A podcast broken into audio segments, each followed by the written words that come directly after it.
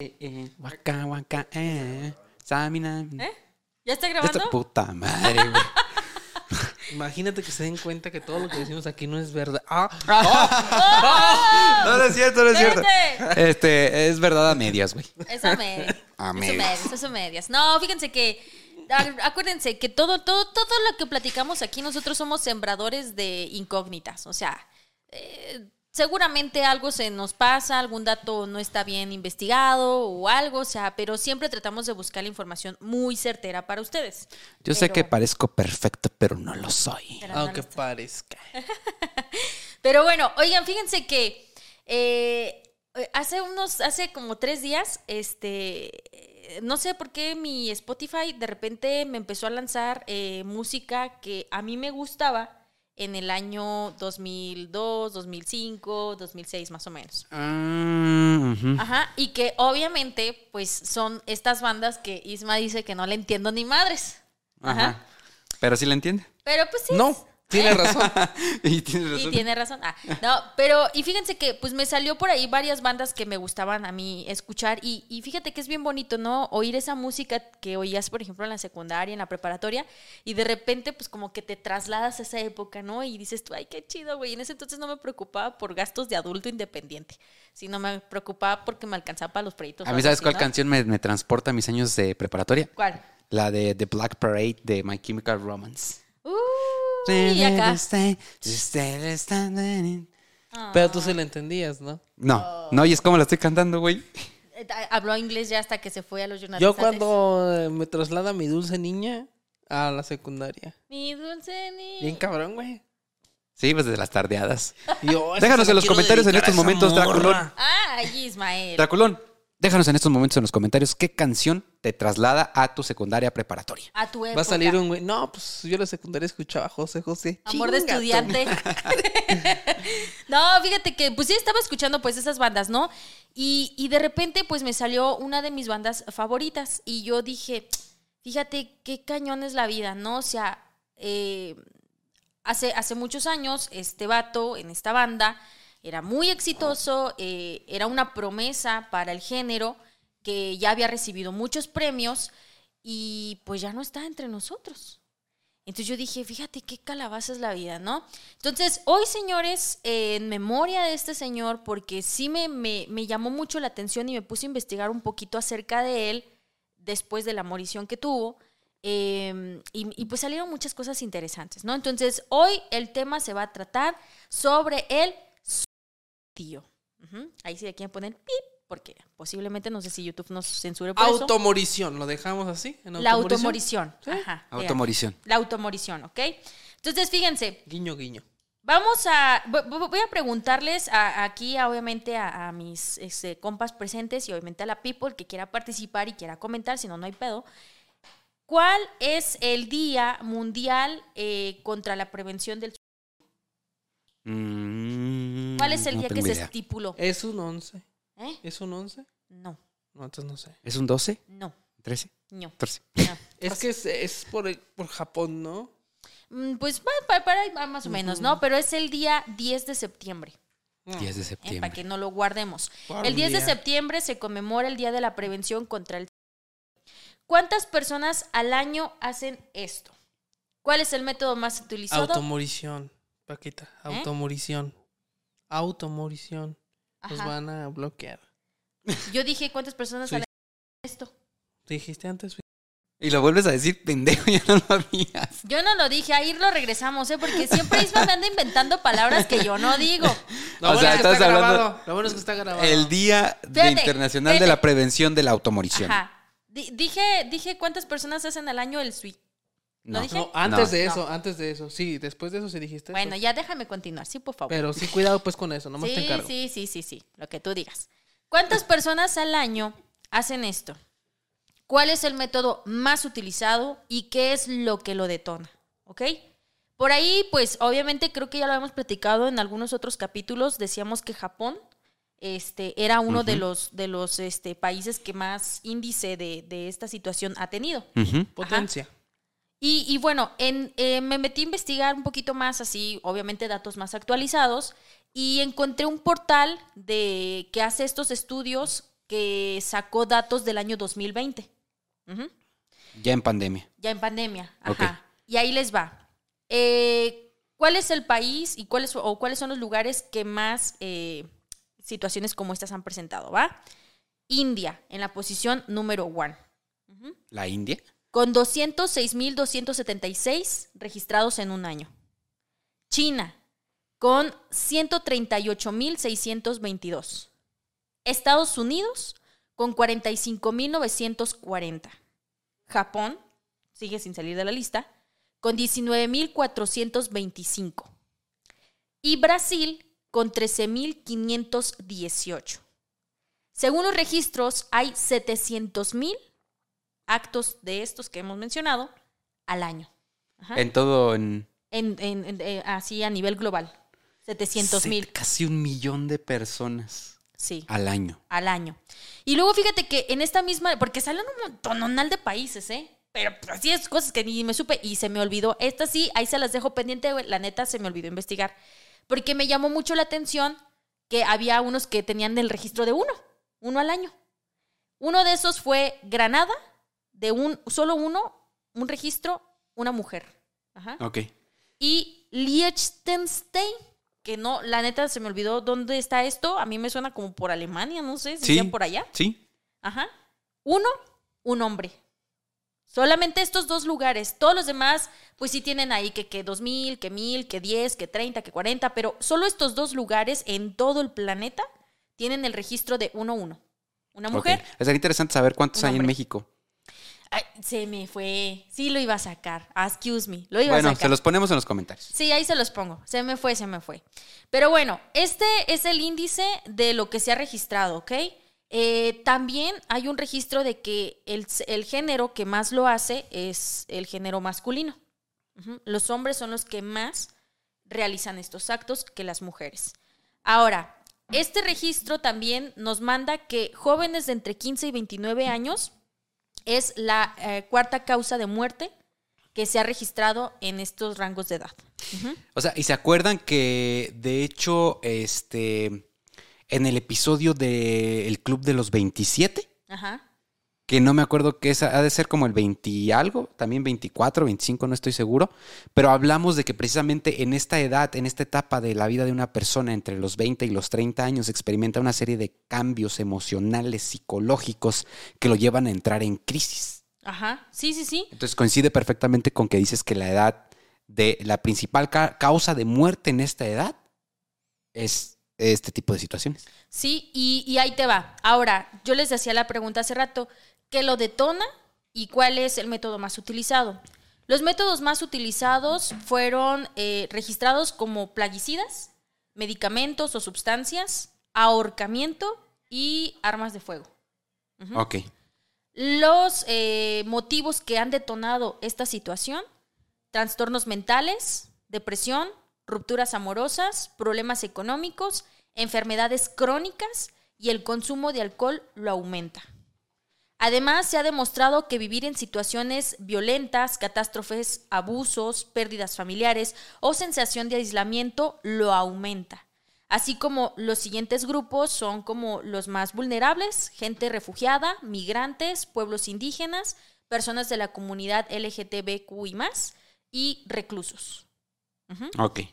Así que hoy les voy a contar la historia de una persona que, como les decía al principio del capítulo, para mí y para muchas personas del año 2000 más o menos, eh, era una persona que estaba siendo muy exitosa, que tenía una carrera artística muy...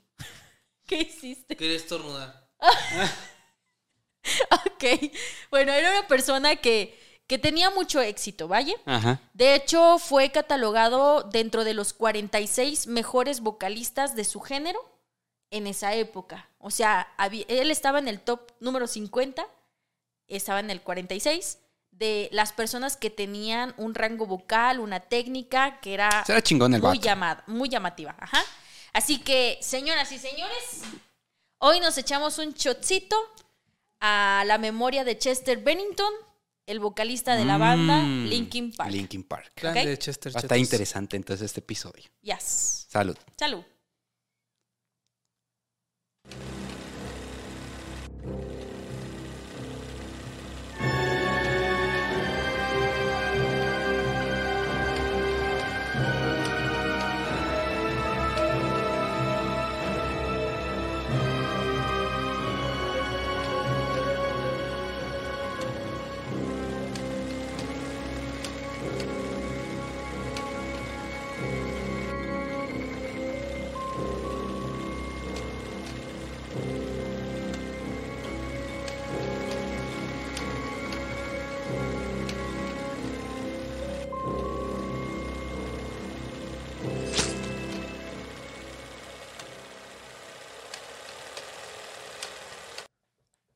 Ok, estamos de vuelta y como les decía antes de tomarnos el shotcito, pues este capítulo sí estará dedicado a la memoria de Chester Bennington.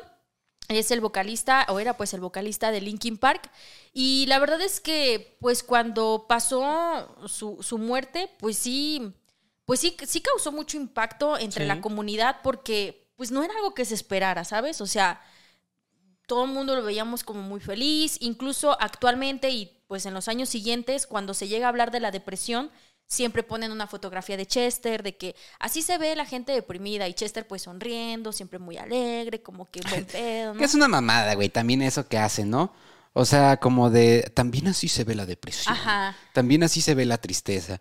Güey, cada quien experimenta la depresión o la ansiedad de una manera muy distinta. Sí, sí, sí. Y mira, Paquita, perdón Ajá. que te interrumpa, pero ya tenemos el dato de las estadísticas de, de automorición en México. Ah, a ver, ¿cuáles son? En el 2021 las estadísticas de mortalidad reportaron que del total de fallecimientos en el país, que fue de 1.093.210, 8.351 fueron por lesiones autoinfligidas. Esto representa una tasa de automorición de 6.5 por cada 100.000 habitantes, Fíjate. que yo considero que es alta. Sí, sí, sí, sí, sí, sí. Y, y fíjate, ahorita, ahorita al final vamos a tocar este tema de lo del año 2020, ¿sale? Pero entonces empezamos con la historia de Chester. Primero, pues para muchos de nosotros que ya estamos pues betarrones, ¿verdad? Eh, bueno, no tanto, pero más o menos, pues ya lo conocimos grande. O sea, y incluso pues que creo que la mayoría de cuando tú conoces a un artista que te gusta, por ejemplo a ti que te gusta este que canta como, como acá, eh, Como chivo ahorcado. como Chivo Horcado, pues conocemos su historia ya de que es un artista, ¿no? Sí. Ya de que ya, ya tiene sus discos, ya tiene sus presentaciones y cosas así. Sin embargo, Chester nunca, eh, ya pasado el tiempo, nunca ocultó su pasado. Sí era algo que en las entrevistas solía platicar, obviamente cuando le preguntaban y cuando de eso se trataba este, la entrevista, hablar sobre su infancia, hablar sobre su vida pasada. Porque Chester no tuvo una vida infante tranquila. Eh, Chester nace el 26 de marzo, si no mal recuerdo. A ver, espérenme, porque luego se me olvida. El 20 de marzo. 20 de marzo del año de 1976 en Phoenix, Arizona. Era un chiquillo que tenía su papá y su mamá, todo muy bien. Su papá era un policía que se especializaba en los casos de abuso infantil. Ajá. Y su mamá, pues creo que hacía otra actividad, pero si no, pues era ama de casa, ¿no? Pero no recuerdo muy bien la actividad de la señora. Sin embargo, el señor sí trabajaba en la policía y él se dedicaba al rollo del abuso infantil. Entonces, pues Chester pues, pasaba mucho tiempo un poco solo y a los siete años de edad él tuvo un compa, un amiguito de la colonia, de la comunidad ahí cerca, que era un poquito más grande que él. Ajá. Y este compa empezó a manipularlo de manera psicológica. Ya tú sabes, estos juegos mentales para que la gente realice, o los niños en este caso, hagan lo que tú quieres que haga. Ajá. Ok. Y su compa, que era más, más mayor que él, eh, pues le hacía estos juegos mentales y lo empezaba a manipular psicológicamente. Pero después del abuso psicológico pasó al abuso Ujú. Del compa hacia del él. compa, ajá, del compa mayor hacia Chester. Que era, eh, supongo, unos dos, tres años mayor. Sí, algo así, como 13, 14, 12, o algo así tenía. Pero empezó pues este abuso, ya de manera física, con, Ujú. con Chester. Y así fue muchos años. Y Chester no decía nada. Y fíjate, y es algo muy incoherente, ¿sabes? ¿No? Diríamos ese dicho mexicano clásico, el de este casa de herrero, asador de palo, porque su papá se especializaba en los abusos infantiles. Sí, no mames. Y Chester no decía Bueno, pero ¿cómo y nada. cómo su papá no se dio cuenta? Pues- si era especialista, güey. O sea, debió haber tenido como algunas señales en él que le dijeran como que a lo mejor eh, Chester estaba pasando por alguna situación de abuso Ajá. y que le, le- le diera como eh, la de investigar más o no sé. Pues no pasó y Chester no abrió, no, no abrió, abrió la boca, no dijo nada, porque él decía que tenía miedo a ser juzgado como mentiroso. Ajá, como que tú te lo estás inventando por llamar la atención, eso no es cierto. Entonces él se mantuvo callado pues muchos años. ¿Y cuántas víctimas de abuso pasan eso? O sea, me van a creer. Más del 50%. No me van a creer, van a decir que estoy loco. Al final yo voy a ser el afectado. Mejor no digo nada. Y esto pues obviamente se desenlaza o se causa por el abuso psicológico, ¿estás de acuerdo? Si tú dices, no te van a creer o este es nuestro secreto, o sea, muchas situaciones, ¿no? Entonces el chiste es que Chester, Chester se lo calla, no lo dice hasta que ya pasa bastante tiempo, más o menos cuando él cumple creo que 14, 15 años por ahí, es que decide hablar y le dice a su papá. Para esto, cuando él cumple 11 años de edad, su- sus padres se separan, se divorcian. Y entonces la situación para él personalmente se vuelve más complicada porque se vuelve una persona más introvertida. Ajá, se cierra como que A raíz de la separación de sus A papás. raíz de la separación de sus papás, se vuelve más introvertido, ya no socializaba tanto, pero también es cuando decide hablar con su papá un poquito más adelante y le dice lo que vivió. Entonces su papá, pues obviamente sí le creyó y eh, al ir a denunciar a este, al chico que, que había abusado de él, se dan cuenta que el vato también había sido abusado. Entonces Chester dijo, no, pues sabes qué, retiren los cargos, porque pues también él había sufrido ese abuso, o sea, venimos del, del mismo Ay, lado. pero, pero, güey, o sea, ¿hasta qué punto sufrir tú de abuso te justifica de ser un abusador? Psicológicamente sí. Psicológicamente sí. Sí, sí, sí, claro. Sí, o sea, todas esas eh, niñas, por ejemplo, niños que, que fueron abusados de, de, de niños, regularmente de grandes, son este son violadores eh, y todas esas situaciones. Es un factor común por la psicología o incluso desarrollan la ninfomanía. Que recordemos que la ninfomanía pues no es exclusiva de los de, de las mujeres, ¿no? También hay. También hay hombres. Pero bueno, entonces, este güey se dio cuenta que su abusador había sido abusado Ajá. y retiró los cargos. Y retiró los cargos, dijo, mira, pues no hay pedo, mm, sánate, güey, trátate y pues que te vaya chido, ¿no? Entonces Chester desde ahí empezó a vivir una depresión interna, o sea, muy extraña porque pues no sé, como que no pudo lidiar con esta situación. Así que él decidió refugiarse en la artisteada. Y, y no como lo conocemos, que era el canto, sino él decidió empezar a dibujar, empezar a plasmar como cosas internas, pedos, ¿sabes? Y después escribir poemas y cosas así. Cuando él cumple eh, eh, los años necesarios para estar en la high school, en la secundaria, eh, era un niño que era muy abusado también. Ah, sufría mucho bullying por su aspecto físico. Ya sabes cómo son los chiquillos, ¿no? En esa época. O sea, todo, güey. Que, que si tienes orejas, que si estás flaco, que si estás narizón, que si esto, que si lo otro. Entonces, Chester era un niño con esta pues, índice de, de bullying muy alto por su aspecto físico. Entonces, sufrió bullying en la secundaria. Más aparte todos los abusos que sufrió en su infancia. Entonces, era un niño totalmente retraído. Un niño que sí se aislaba de la sociedad y que se echaba un chapuzón para adentro y solamente yo, yo, yo y así.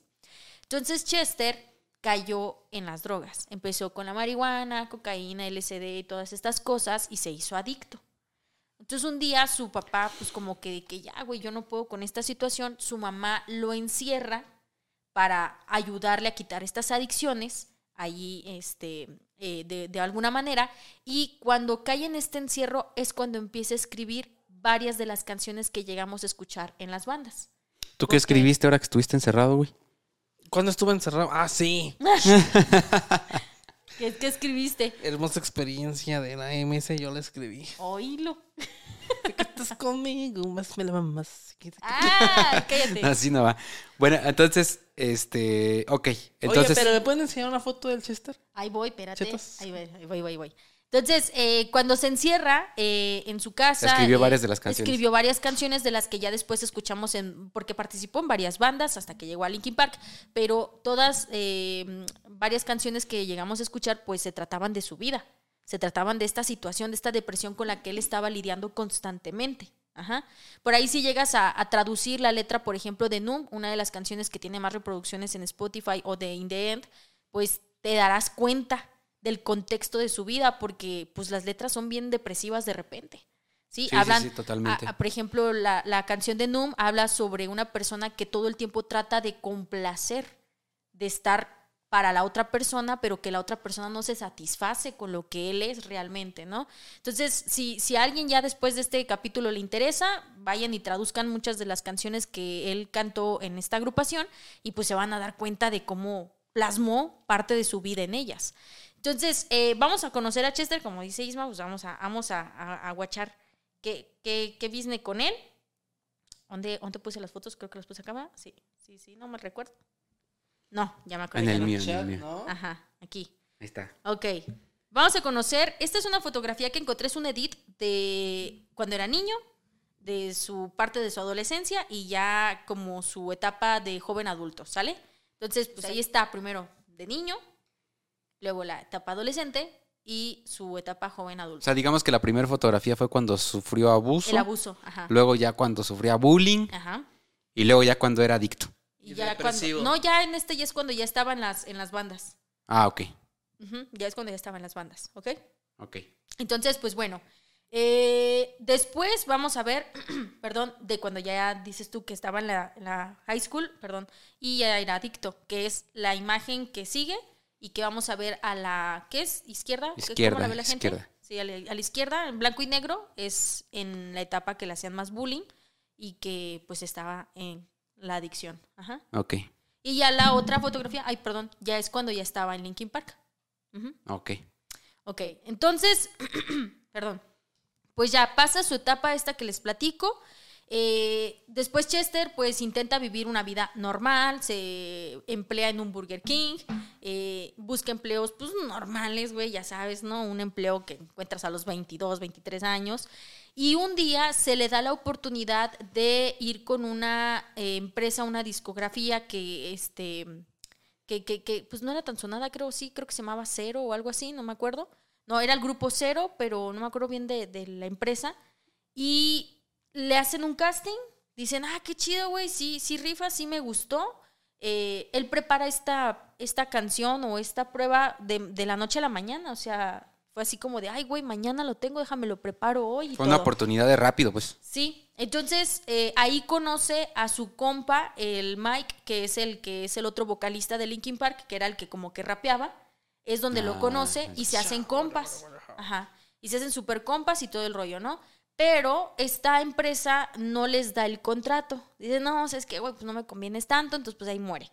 Entonces los dos como que se agüitaron, dijeron, no, pues no hay pedo, güey, pues hay que echarle para adelante, ¿no? Entonces empiezan a escribir más canciones, le empiezan a echar más coco, empiezan a hacer estas mezclas que pues fue lo que más eh, resaltó a la banda, el hecho de que metían rap, que te, te metían sonidos electrónicos y el heavy metal y estas cosas alternativas y eh, firman contrato con Warner Bros.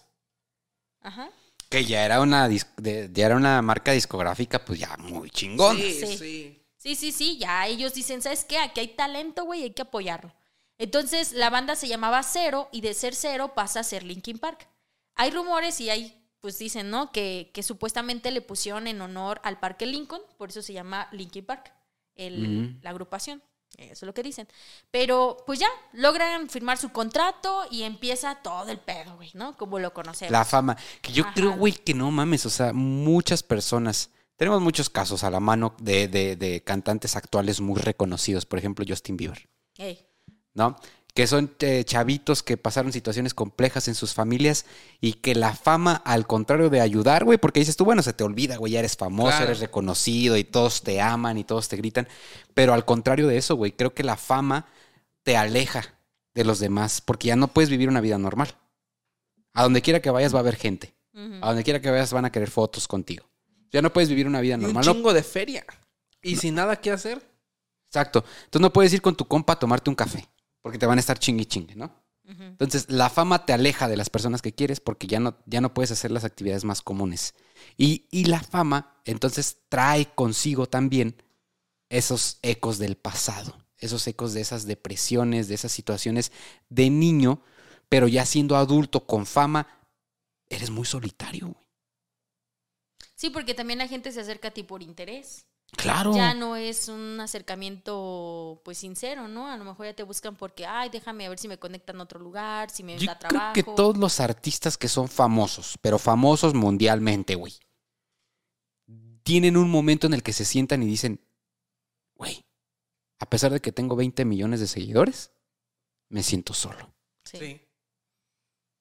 Sin duda. Sí, sí, sí. Sin duda. Y fíjate que, pues bueno, ya una vez que logra eh, este contrato, eh, le dan en, en Estados Unidos, gana disco diamante, la agrupación, y en Europa discos platino. Y como les decía, el puesto número 46 como uno de los mejores vocalistas del género. Y pues hasta aquí uno pensaría, como dice Fer, todo está chido, güey, tienes fama, tienes billete, ¿de qué te puedes quejar? Chingo amor, chingo culo. Sí, pero no, porque tenía a su esposa y a sus hijos. ¿Eso qué? Ay, Ismael, tú como eres un corrupto y andas ahí. No, no digo por mí. Pinche lépero corrupto, Como güey. Isma es infiel, pues piensa que todos son igual, ¿verdad? Pero no. Entonces, fíjate que, pues ya uno pensaría que todo está bien aquí, pero resulta ser que ah, cosas bien extrañas de la vida, ¿no? O sea, durante este periodo de fama se metió en muchos pedos. Tenía que, que se fue a un partido de básquet que lo habían invitado unos compas, se chingó el tobillo.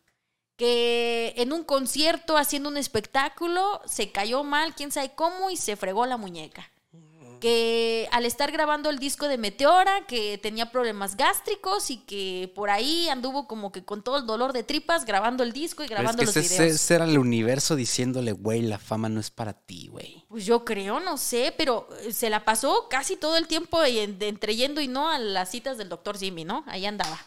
Pero el chiste está en que pues pasa todo este tipo de, de incidentes con él y eh, de repente, pues un 20 de julio del año eh, 2017, pues nos sorprenden con el- el- en la noticia, en, en todos los portales, redes sociales, radios y todos lados que se había en ese momento, pues de que se había ahorcado.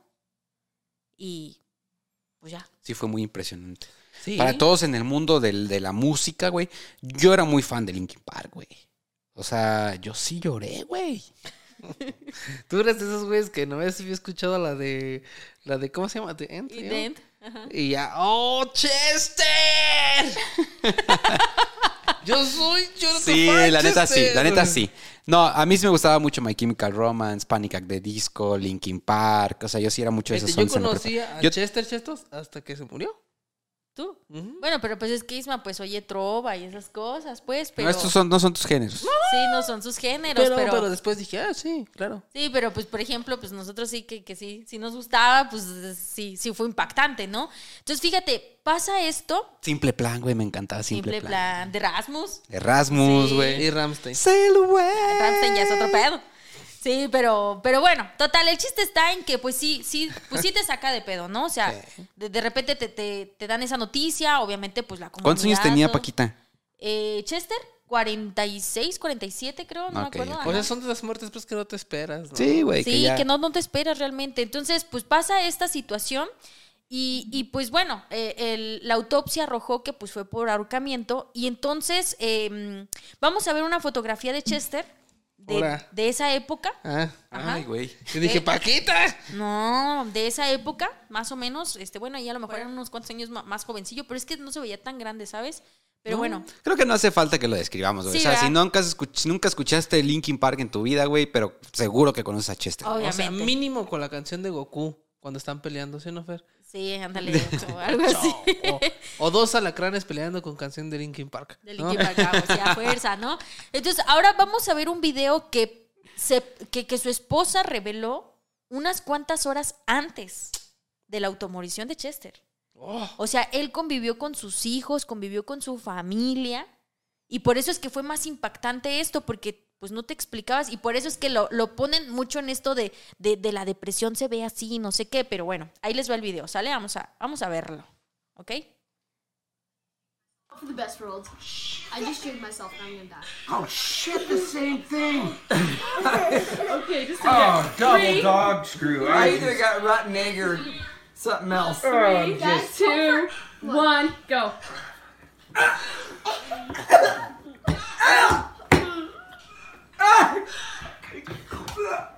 O sea, está como jugando con unos niños, este... Los frijolitos estos que ya ves que adivina el sabor, si, es- si te toca dulce o si te Ajá, toca sí, sí, sabor sí. feo, ¿no? Pero se ve que están pasando un momento en familia Ajá. muy tranquilo y sin ningún problema, Agradable. divirtiéndose. Y se publicó unas, eh, eh, digo, ese video se tomó unas horas antes de que pasara lo que pasó, ¿eh? O sea, es que por eso es que fue muy impactante esto, porque pues no había como una señal clara de, de ay, no, güey, es que se aisló, o horas antes, no sé, se despidió, o sea, no. Pero a ver, güey, tengo una, tengo una pregunta, Isma y Paquita. A ver, ¿ustedes qué piensan? Cuando alguien piensa en quitarse la vida, güey. ¿creen que le llegue así de chingadazo? O sea, como de ya no aguanto a la chingada todo. ¿O creen que lo, lo- que ya lo, ya lo pensó, ya lo planeó, ya, ya vio, se está esperando, lo tiene en la mente, o, o te llega de chingazo, o las dos. Mira, bueno, Yo pienso que es una combinación de ambas. O sea, sí lo llegas a pensar en determinadas veces, pero cuando el momento llega, tú estás normal y de repente dices, ¿y por qué ya no acabó, no? O sea, siento que así llega. Fíjate que yo una terapia, porque yo creo que es algo que a todos nos ha pasado. No, no, no creo que alguien aquí presente, y ustedes me lo van a, a confirmar en los comentarios, todos en algún momento de nuestra vida llegamos a pensar esta situación. Por, como decían los detonantes, algún problema económico, alguna ruptura amorosa, de ya no puedo, güey, me voy a morir sin esta morra o sin este vato, este, no me alcanza el dinero, ¿qué voy a hacer? Entonces yo una ocasión, cuando a mí me pasó una de estas crisis, yo platicaba con mi psicóloga y yo le decía a ella, es que, ¿por qué lo pienso? Entonces ella me decía que una persona cuando va a hacer este, esta, este acto, no lo dice. O sea, es una persona que lo piensa y lo ejecuta. ¿Por qué? Porque nuestros pensamientos pasan a la acción. Ajá. Entonces ella decía, si una persona lo habla, así por muy mínimo que sea, lo escribe o simplemente lo verbaliza, o sea, que no esté Ya solamente no guardado es acá, algo que va a hacer. ya no es algo que se hace. Pero por ejemplo, en este, en este caso, Chester, en ese video, Ajá. Donde se ve muy contento conviviendo con su familia, ¿tenía esos pensamientos suicidas en la cabeza? Pues es que es lo que no, es lo que no se sabe con certeza, pues, porque no había pláticas previas, pero es lo que te digo, es que cada cabeza es un mundo, ¿sabes? La, la psicóloga a mí me explicaba, cuando una persona hace esto, eh, es porque quiere cambiar un panorama de su vida. Por ejemplo, que no soportas el hecho de vivir una situación, por ejemplo, de abuso. Ya no quieres estar en esta situación y para ti es mejor estar en otro plano, estar en otro mundo que ya no sea este terrenal. O en el caso, por ejemplo, de que te dejó tu esposa o te dejó tu esposo y quieres cambiar esta situación con tanta urgencia, ya tú Y también desearías se estar allá. se sataniza mucho la automorición. O sea, hay gente que no quiere vivir. Sí. ¿Y dónde está lo malo? Pues mira, mejor no digas eso, espérate. Eh, ahorita les digo por qué, espérate. Ahí les va. Eh, después de esto, eh, como les digo, fue muy impactante eh, lo que le pasó a Chester. Y pasado el tiempo, hay un portal que creo que ha sido muy famoso y que se ha mencionado, creo que también aquí en algunos capítulos, el, el de Anonymous. Ajá. Un día, eh, este, este portal empezó a, a lanzar algunas publicaciones y tenía una teoría sobre la, mm, la automorición de Chester.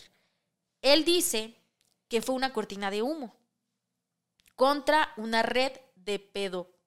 Ajá.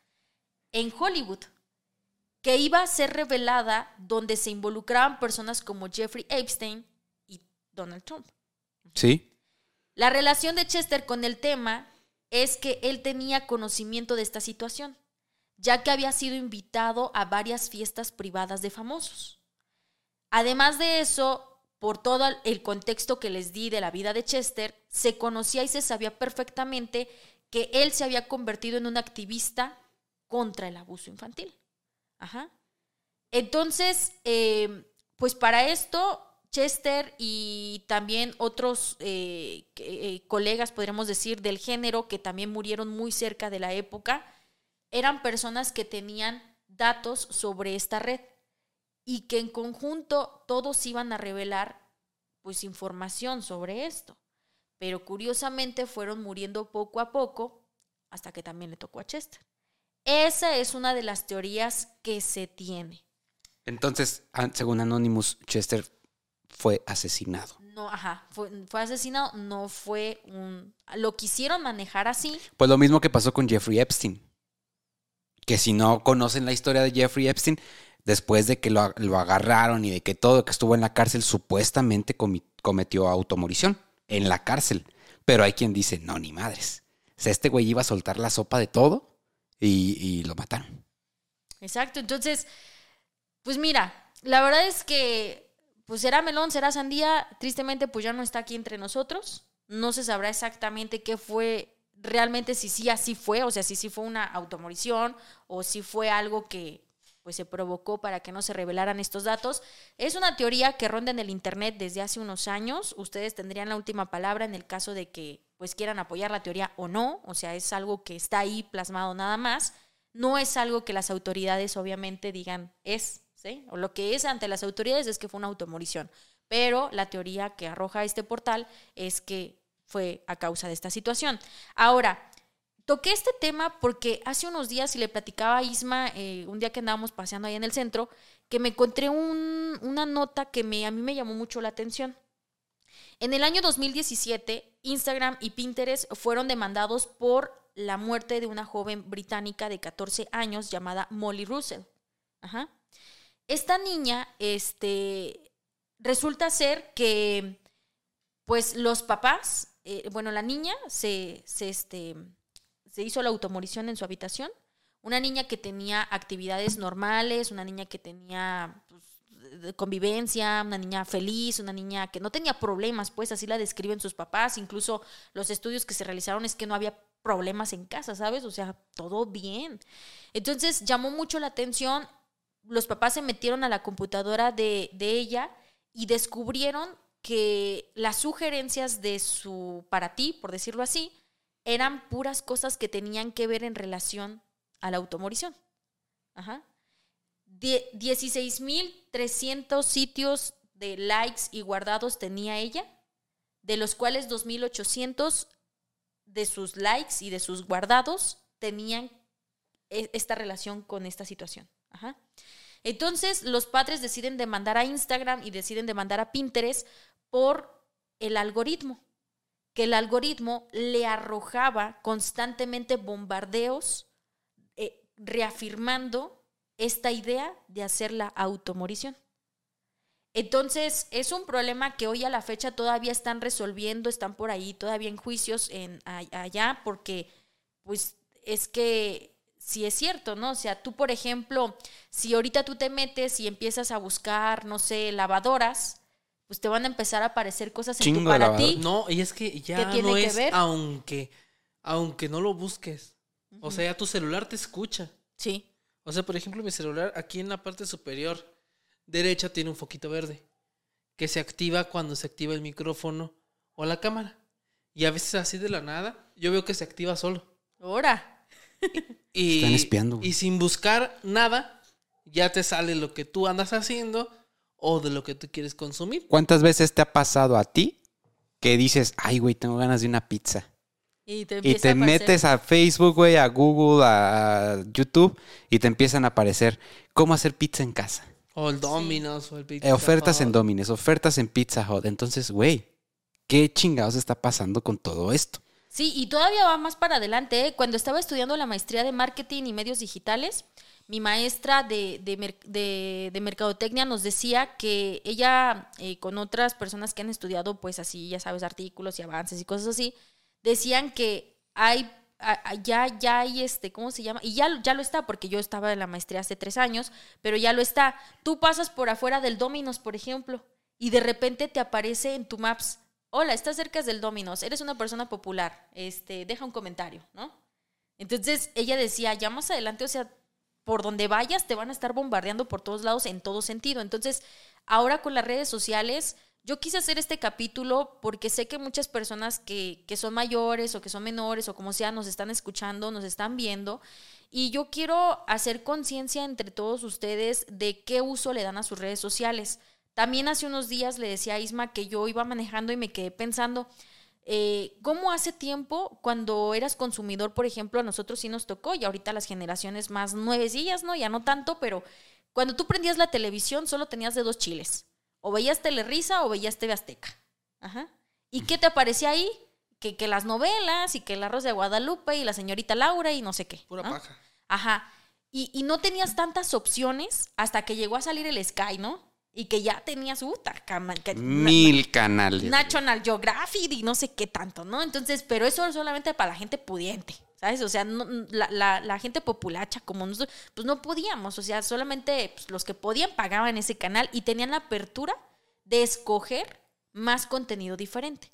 Hoy en día, tú tienes este aparatejo en tus manos, con la libertad de ver, de escuchar, de seleccionar el contenido que se te antoje. O sea, y aún así, aún Kimberly así- Loaiza Sigue siendo la reina. Y aún así, Kimberly Loaiza ajá, es de las, de las morras más seguidas en México, güey. Y que qué te deja, ¿no? Y, y no es por echarme su trabajo, pero qué te deja. Entonces yo le decía a Isma, es curioso cómo aún teniendo la libertad de selección, tenemos o tendemos Seguimos viendo pura chingada. a escoger puras cosas que no nos dejan provecho. Entonces, este capítulo, amigos, de verdad nos trae para mí dos eh, lecciones muy importantes. Uno, el hecho de que qué consumes y, y cómo tú mismo programas tu algoritmo, algo que ahorita las redes sociales han estado estudiando un poco más por esta situación, pero tú mismo seleccionas tu algoritmo. Y ahora, en relación al tema de la automorición, de verdad, compas, en serio, es un tema que sí necesitas hablarlo.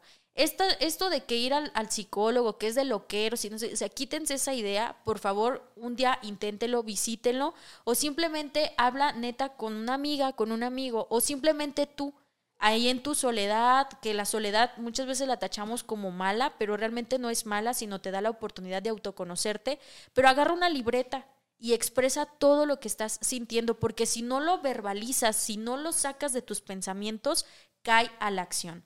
Y también hay una línea gratuita en todo el país a la cual tú puedes acudir, es el 800-911-2000. Las 24 horas está disponible para escucharte. En el caso de que no tengas el poder adquisitivo de pagar una terapia, te pueden, tú puedes marcar a ese número 800-911-2000 y las 24 horas gratuitamente te van a atender por si llegas a tener una situación así. Wow, hoy Excelente. aprendimos líneas de apoyo para este la automorición y también para en el episodio pasado En el episodio pasado que vimos el hackeo de redes sociales, el, el- el robo de identidad, también vimos una, ten- eh, eh, en ese episodio pusimos un, un número telefónico de ayuda para aquellas personas que están, que creen que su identidad está siendo suplantada o que están haciendo mal uso de sus eh, bancas en línea y de recursos financieros. Entonces, bastante interesante el capítulo de hoy, Paquita. Este, eh, yo creo que la situación de Chester eh, eh, es, es impactante, pero es importante aprender también de Sí. ella y hoy hemos aprendido mucho con toda, toda su historia. Entonces, pues muchas gracias. Gracias a todos los draculones que nos están viendo. Recuerden que tenemos nuevo Facebook, nuevo Instagram del podcast. Los links a esas redes sociales están en la descripción.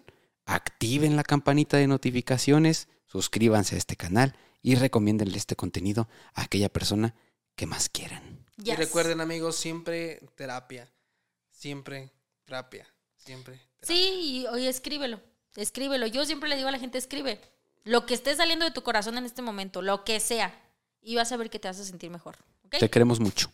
Hasta la próxima. Bye bye. Hey, espera, ¿a dónde crees que vas? Si este video te gustó, dale pulgar arriba. No te olvides de dejarnos tus comentarios aquí abajo y suscríbete a este canal. Y recuerda, nos vemos en la próxima historia antes de dormir, si es que puedes.